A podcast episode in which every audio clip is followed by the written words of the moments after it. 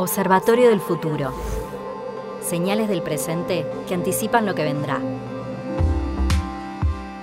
Hola, bienvenidos a nuestra nueva edición del podcast del Observatorio del Futuro de la Universidad Siglo XXI. Soy Andrés Palaro, director de dicho observatorio, y nos escuchan en el canal Toma Nota que la universidad tiene para este formato tan entretenido de aprendizaje y conversación al que los convocamos.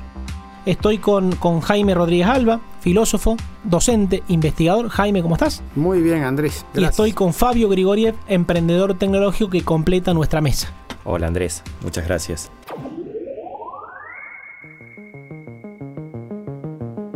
Pequeño tema tenemos para hoy. Venimos hablando mucho de tecnología, de su impacto y de, y de los cambios que la tecnología genera en este, en este espacio, en este podcast, pero hoy vamos a elevar un poquito la mirada, vamos a hablar de la cuestión social. Vamos a hablar de economía, de sociedad y de las transformaciones que quizás estamos transitando en estas primeras décadas del siglo. Hay en el centro de este debate algún señalamiento al malestar que impera en nuestros momentos, quizás acelerado por la pandemia y sus efectos, ¿no? Quizás, pero si nos remitimos un poquito antes de la misma, lo que se llama la globalización con efectos asimétricos, es decir, países que la han aprovechado mejor que otros, lo que de alguna manera hemos estado charlando acerca de la aceleración del cambio tecnológico y las limitaciones de las capacidades del Estado, de alguna manera han configurado este sentimiento de malestar que se traduce en el crecimiento de algunas desigualdades. Hay muchas estadísticas que demuestran que a pesar de vivir mejor, la humanidad vive mejor que hace 50, que hace 100 años, tenemos más confort, tenemos más abundancia en todo sentido, las brechas de desigualdad entre quienes más tienen y más ganan y quienes menos tienen y menos ganan se han ido ampliando. Quizás hasta mediados de los 70, principios de los 80, el capitalismo vivió como una era gloriosa, ¿no? Los, los famosos 30 gloriosos que se conocen después de la segunda posguerra, donde de alguna manera el progreso generaba una situación de efectos positivos para todos los sectores y la pobreza y las desigualdades disminuían al mismo tiempo se reflejaba un poco la situación de armonía, creación de riqueza, por un lado, y distribución de riqueza, vivían en esa época, pero a partir de, los últimos años del, del siglo XX, mi mirada, mi interpretación es que estas dimensiones comenzaron a separarse. Por un lado, la creación de riqueza con renovados bríos, menores impuestos, esto es mejor uso del capital a través de, de instrumentos de inversión novedosos, pero la distribución de riqueza es como que quedó con instrumentos obsoletos, con un Estado crecientemente desfinanciado, con alguna insistencia en políticas tradicionales, y de alguna manera el mundo asiste a este desafío de recrear el progreso con ciertas características de equidad. Es lo primero que quisiera preguntarles a ustedes, Jaime y Fabio, ¿qué mirada tienen sobre este fenómeno? ¿Cómo lo ves, por ejemplo, Jaime? Un tema terriblemente arduo y complejo, ¿no? Cuando estabas hablando, utilizaste la expresión vivimos mejor y me quedé pensando qué significa la palabra mejor, porque hay una racionalidad de los medios y una racionalidad de los fines que no son exactamente armónicas entre sí, ¿no? Es decir, la racionalidad de los, de los fines a veces es vista desde los medios como algo irracional, pero eso es un tema para hablar largamente, ¿no? El médico te puede decir cómo vivir más años, pero no si merece la pena vivir más años. Eso ya forma parte de otro tipo de, análisis y de, valoraciones, ¿no? Yo sí creo, en términos eh, absolutos, evidentemente se ha creado mucha riqueza y te diría que en términos absolutos, si comparamos, por ejemplo, cómo vivía una persona de bajos ingresos, de bajos recursos a principios del siglo XIX y cómo vive a principios del siglo XXI, te diría que evidentemente vive mejor. La cuestión es, como bien has señalado, en términos relativos. ¿sí? Eric Hoffman, un historiador británico, lo señalaba del siguiente modo. ¿no? A principios del siglo XIX un francés medio era tres veces más rico que un etíope medio. Es a finales del siglo XX un francés medio es 20 veces más rico que un etíope medio. Entonces, evidentemente hay asimetrías, hay desigualdades, pero tienen que ver quizá con la acaparación o con la acumulación de poder por parte de algunos actores. Entonces, ahí yo tengo una mirada que creo que con Fabio en otras ocasiones hemos compartido también y con vos, de que las tecnologías tienen cierto potencial democratizador e igualador Pasa que tienen por ahí tiempos y tienen por ahí dinámicas que son distorsionadas por determinados actores, ¿no? Mi mirada en lo social es positiva, pero siempre con cautela. Es un poco esta idea de la sociedad del riesgo. Las tecnologías generan riesgos para los que no tenemos necesariamente herramientas cognitivas para pensar, dominar y domesticar.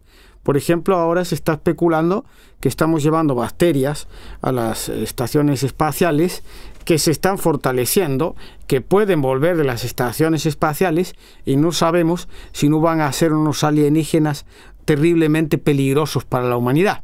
¿Sí? Entonces, la dificultad de gestionar riesgos cada vez más desconocidos es algo que, que me preocupa, ¿no? Y por eso diría que el progreso tecnológico puede generar progreso moral, pero no es necesario que el progreso tecnológico genere progreso moral. Puede, al contrario, introducirnos, eh, yo te diría que hasta la posibilidad de aquella película, seguro que se acuerdan, ¿no? De Max Max, ¿verdad? Que después de una especie de hecatombe nuclear, la humanidad volvió a un estado de primitivo total, ¿no? Pues yo creo que es un riesgo y una posibilidad que no hay que descartar. Bien, gracias Jaime. Fabio, te escuchamos. Bueno, un tema muy, muy amplio, sin dudas, ¿no? Y pensaba un poco, y como, como el nombre del, del, podcast, tomando un poco de notas, bueno, que la presión social al fin y al cabo asigna el valor de las personas de acuerdo a la riqueza que acumula, ¿no? Y linkeándolo un poco y, juntándolo con lo que decía Jaime, ¿qué es vivir mejor? ¿Juntar riqueza es vivir mejor? No, no me parece que sea así, no necesariamente. Y creo que hay una, una parte, al menos de la humanidad, que ya está pensando en esto, diciendo, bueno, necesitamos vivir mejor, pero esto no, ojo que esto no significa ganar más o tener más ingresos, significa ser más responsable, significa ser más consciente. Y en eso, bueno, creo en el, en el capitalismo responsable, ¿no? Creo que el mismo capitalismo se ha ido ayornando en ese sentido. Y bueno, empresas que empiezan a, a tener visión y valores que implican no solamente generar rédito para los accionistas, sino tener un, sentido positivo para toda la sociedad, ¿no? Para el medio ambiente, para la sustentabilidad del planeta. Por supuesto que hay mucho, le dicen greenwasher, ¿no? En esto de, algunos que lo hacen como excusa, digamos, o, marketing de, de, sus empresas, pero aquellos que nos lo tomamos en serio, creo que es una oportunidad de la sociedad para, en esta sociedad hiperconectada, empiece a, a brindar muchas más oportunidades para, para, los, para toda la gente, digamos, para todos los, los ciudadanos. Lo poco que puedo tener es claro es que las estructuras eh, centralizadas son muy poco eficientes en esta distribución que hablamos. Las estructuras descentralizadas tienden a ser mucho más eficientes y ahí sí te empezamos a tener tecnologías, ¿no? Creo que la herencia grande del Bitcoin que definió el blockchain es el blockchain mismo, que es el sistema operativo de la humanidad y que en el futuro ni siquiera vamos a hablar de la moneda, sino que vamos a hablar de, las implicancias del blockchain en cómo pudo hacer, esperemos, hacer realidad esta distribución más equitativa de la riqueza, ¿no? Qué, qué, interesante la posibilidad de que el aprendizaje histórico que hayamos tenido con intentos de solución a las desigualdades se ponga en juego en este momento, ¿no?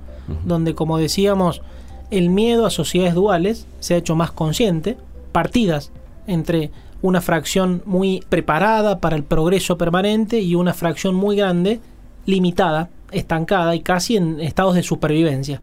Este miedo de sociedades duales tiene hoy abordajes nuevos, ¿no? Yo veo eh, un aprendizaje, veo economistas como Thomas Piketty, a veces mal interpretado, mal leído, o como Branko Milanovic, que intentan comprender este fenómeno fuera de las categorías habituales casi anticapitalistas, ¿no? Es decir, cuestionar la generación de riqueza como necesariamente proveedora de desigualdades, cuando en realidad de lo que quizás se trata es de entender que si hemos llegado hasta acá, ¿cómo no vamos a poder diseñar mecanismos que amortigüen, que generen segundas oportunidades, que generen palancas de ascenso social, ¿no? Y de alguna manera entiendo que ahí está el incentivo a la innovación en un terreno que lo necesitamos, que es la innovación pública.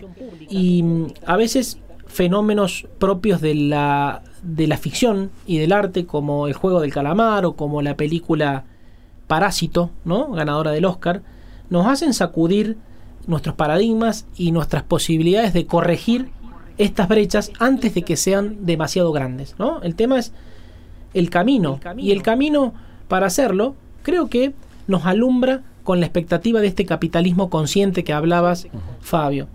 capitalismo de triple impacto, capitalismo de partes interesadas, que también se denomina, acompañado por un Estado inteligente, un Estado que no traba, que no obstaculiza, sino que promueve, que facilita, con la metodología de la innovación social, donde los actores locales mismos, organizados, resuelven sus problemas, no necesariamente esperando subsidios ni recursos verticales, y toda esta, esta serie de enfoques y mecanismos me parece que nos auguran un panorama muy interesante y rico para no matar la vitalidad económica y la iniciativa, que es creadora de riqueza, pero al mismo tiempo ocuparnos en serio de la corrección de las desigualdades que nos pueden llevar a estas sociedades duales. Jaime, ¿cómo lo ves? Yo creo que el gran reto tiene que ser, bueno, primero a mí me gustaría pensar, o me gustaría no, creo, creo que tenemos que, del mismo modo que es como una especie de pataleta pensar que podemos controlar la tecnología, y cuando hablamos de capitalismo, habría que empezar a pensar a qué nos estamos refiriendo, porque es una palabra que tiene muchas interpretaciones y, y por ahí es complejo de pensar, ¿no? Yo creo que primero habría que pensar, empezar a problematizar qué es la riqueza y cuál es la riqueza del próximo o de este siglo que, que, estamos transitando y con estas innovaciones tan poderosas, ¿no? Quizá por ahí tendríamos que pensar, por ejemplo, en crear bienestar. Me acordé de una reflexión de Kai Fu Lee en una obra muy interesante que se llama Superpotencias de la inteligencia artificial, en la que él dice, dice, bueno, porque en Silicon Valley están pensando de una manera un poco perversa, dice él, porque dice, bueno, como estas innovaciones tecnológicas van a generar mucho desempleo, vamos a crear una renta básica ciudadana, entonces la gente sigue consumiendo, dice él, mientras nosotros nos seguimos enriqueciendo con, estas innovaciones que son utilizadas por estas grandes corporaciones y que hay una simetría muy fuerte, ¿no? Entonces ahí el Estado que vos mencionabas, para mí tiene que ser un Estado amigable, como dice Oscar Oslak, que genere incentivos para emprendedores que están pensando en crear e innovaciones que realmente impactan en el bienestar de las personas, porque yo creo que la inmensa mayoría de los emprendedores tecnológicos tienen esa visión. Evidentemente tienen el incentivo de poder ganar dinero, lógicamente, sí, pero ese incentivo no es un incentivo que legitime o que a vistas de ellos mismos legitime su acción, sino la de crear un cierto bienestar, ¿no? Creo que, que somos sociedades que en ese sentido cada vez vamos teniendo más conciencia de qué significa eso. ¿no? Y Kai Fuli pone un ejemplo muy, muy interesante. Dice, bueno, supongamos todas estas personas que son desplazadas por estos procesos de innovación tecnológica, tenemos que otorgarles dignidad. ¿Por qué no pensar que son personas que, que aún el que tenga más resistencia o tenga más, entre comillas, dificultad para sumarse en este carro de la innovación porque supone determinadas competencias que no tiene, quizá tiene otras que son un bien para esa sociedad y que hay que explorar. Yo creo que cualquier exploración de, de, los incentivos tiene que pasar por un mercado lo más transparente y abierto posible. Y el Estado tiene que, en ese sentido, favorecer esas dinámicas e incentivarlas. Muy bien. Gracias, Jaime. ¿Tu reflexión, Fabio? Bueno, es, me quedé con, con el tema de bienestar que mencionabas, Jaime, ¿no? La diferencia entre una UBI, el Universal Basic Income, una, una renta básica universal con una UTI, ¿no? Universal Training Income, pagarle a la gente para que se reconvierta y poder generar el bienestar que produce la dignidad. Me parece que tenemos que estar discutiendo de esto, no solamente del income, de la comida, digamos, o, o del dinero.